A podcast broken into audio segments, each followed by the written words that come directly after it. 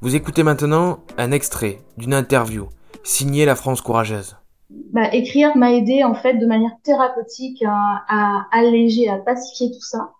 Et j'ai continué ce que j'avais commencé euh, de travail avec les résidents à écrire en fait ce livre hein, et ça a été une forme de chronologie et tout en fait s'est déroulé c'est j'ai presque l'impression de ne pas avoir à réfléchir en l'écrivant euh, de des instants de vie euh, dont je parle, des instants de peur, des instants de stress, des instants de doute, des instants de joie partagés avec les résidents, les familles, les soignants.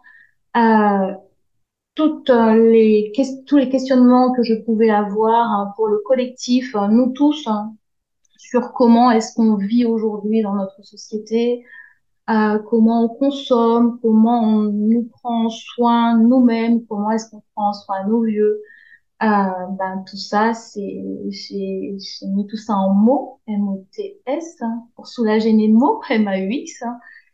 Et après, l'objectif, ça a été de me dire, est-ce que j'ose le faire publier ou pas? J'ai osé et j'ai eu la chance d'être accompagnée par les éditions Kiwi, euh, qui ben, ont mis mon projet euh, voilà, qui, qui, qui, ont donné du sens à mon projet, qui a donné vie à ce livre.